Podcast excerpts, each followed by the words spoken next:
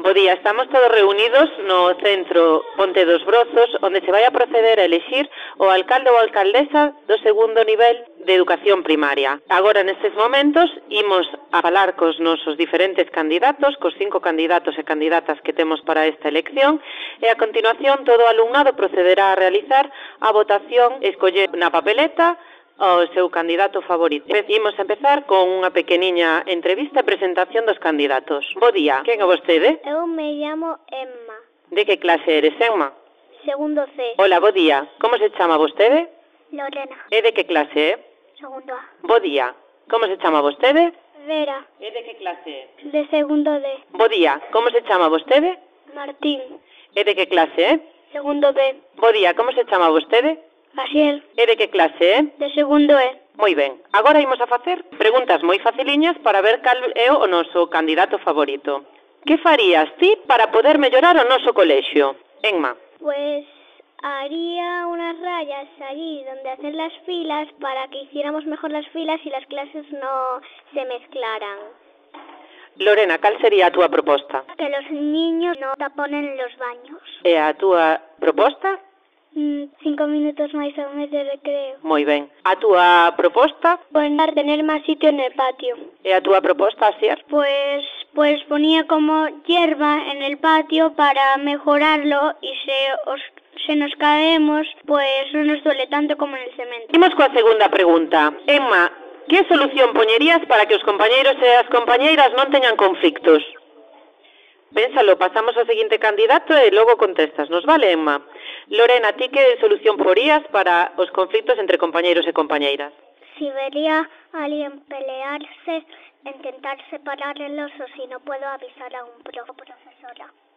Moi ben, Vera, cal sería a túa resposta a esta pregunta? Intentar que no seguirán peleándose. Moi ben. O noso compañeiro Martín, cal sería a súa proposta? Que no xogaran nunca juntos.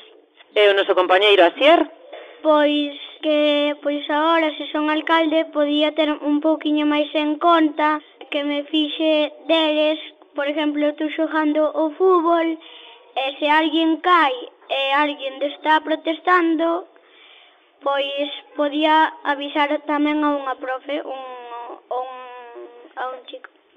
Moi ben, volvemos a nosa compañeira Enma. Enma, eh, sabes xa cal sería a resposta a esta pregunta? Intentar que nos se siguieran peleando. Moi ben, nosa seguinte pregunta. Por que crees que os teus compañeiros de segundo te deberían de elixir a ti como alcaldesa? Porque soy buena y, y pondría mejor el colegio. Algo máis? No, Vale, moi ben. Lorena, por que crees ti que os teus compañeros e compañeras te deben de elixir como alcaldesa? Estamos un pouco nerviosos. Imos a pasar ao seguinte candidato, mentras Lorena se volve a pensar esta resposta. Vera, por que crees ti que os teus compañeros te deben de escoller como alcaldesa? porque puedo hacer bastante bien. Eh, son muy buena. Moi ben.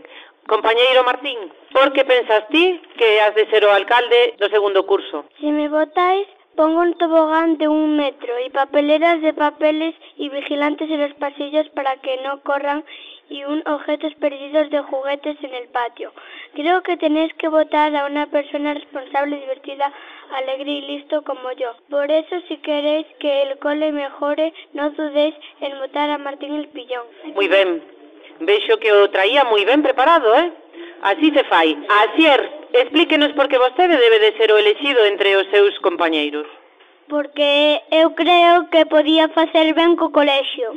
Ben, volvemos á compañeira Lorena para que nos explique cales son os motivos polos que ela debe de ser a alcaldesa do segundo curso. Porque em, cuando en los votos de las clases em, yo tuve cinco, la mayoría, todos empezaron a decir Lorena, Lorena, Lorena. Moi ben. Pois ata aquí, compañeiros, xa sabedes un pouquiño máis dos motivos polos cales os nosos representantes queren ser alcaldes. Pensade cal é o voso favorito e imos empezar a realizar a votación. Bo día, bo día de novo, atopámonos aquí cos membros da mesa electoral das clases de segundo C, D e E. Bo día, quen é vostede? Son Cancela Fuentes, de segundo A. E vostede? Joel Penide García, de segundo D. E vostede? Daniel Suárez Brea, de segundo E. Moi ben. Houbo algunha incidencia ao largo das eleccións de segundo? Non. Todo transcorreu con tranquilidade? Sí, Non hai nada que destacar nestas eleccións? máis ou menos. Que destacaría vostede? Que hai moitos votos. Participaron todos os compañeiros? Eh, de momento non. Foi un traballo moi duro. Non. Gracias. Ata a próxima conexión. é o gañador. O gañador ou gañadora das eleccións de alcalde ou alcaldesa de segundo po- do Ponte dos Brazos é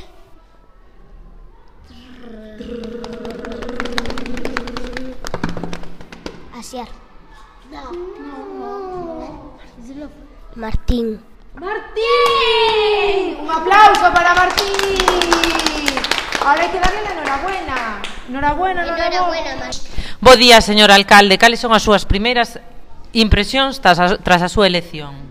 Pensaba que iba a ganar Asier.